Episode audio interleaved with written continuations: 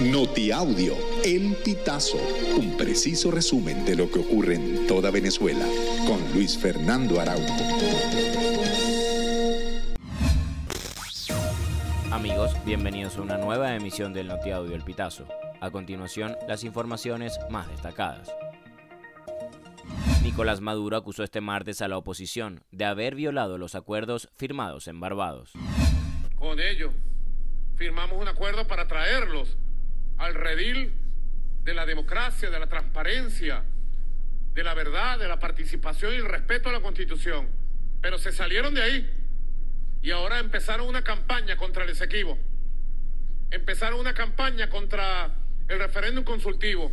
Denuncio la campaña de la ultraderecha de la PUP que viola los acuerdos de Barbados.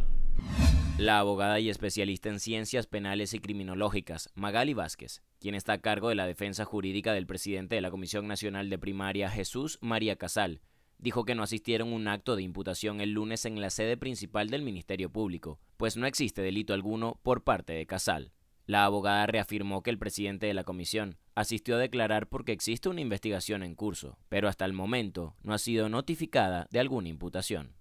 Tras la extensa jornada en la sede principal del Ministerio Público el lunes 30 de octubre, ninguno de los tres miembros de la Comisión Nacional de Primaria citados por la Fiscalía declaró a medios de comunicación.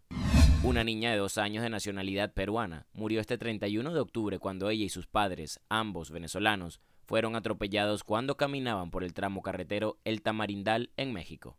La información fue compartida por el Instituto Nacional de Migración, precisando que por la gravedad de las lesiones, la niña falleció al llegar al centro de salud de Sanatepec. El padre fue trasladado al hospital de Juchitán para ser atendido y se encuentra en estado crítico. Por su parte, la madre no presentó lesiones graves. El gobierno de Nicolás Maduro comenzó a pagar dos de los bonos más altos del sistema Patria, correspondientes al mes de octubre, según informó el canal de Telegram Patria Digital. Los montos de estos dos bonos son diferentes y los más altos que se cancelan a través de Patria. El bono cuadrantes de paz está destinado para funcionarios policiales y es de 1.750 bolívares, lo que equivale a 49.82 dólares. Por otra parte, el bono corresponsabilidad y formación, que está dirigido solo a funcionarios de algunos despachos gubernamentales, es de 3.500 bolívares o 99.65 dólares, según la tasa de cambio del Banco Central de Venezuela.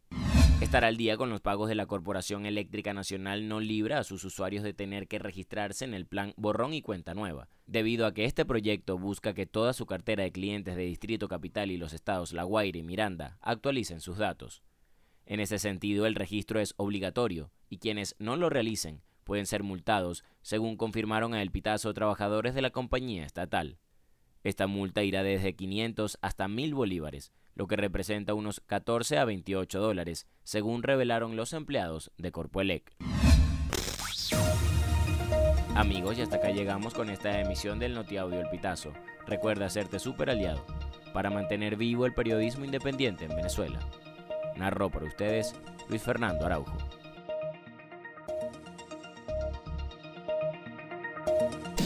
Estas informaciones puedes ampliarlas en nuestra página web elpitazo.net. También recibimos tus denuncias vía SMS o WhatsApp a través del 0414-230-2934.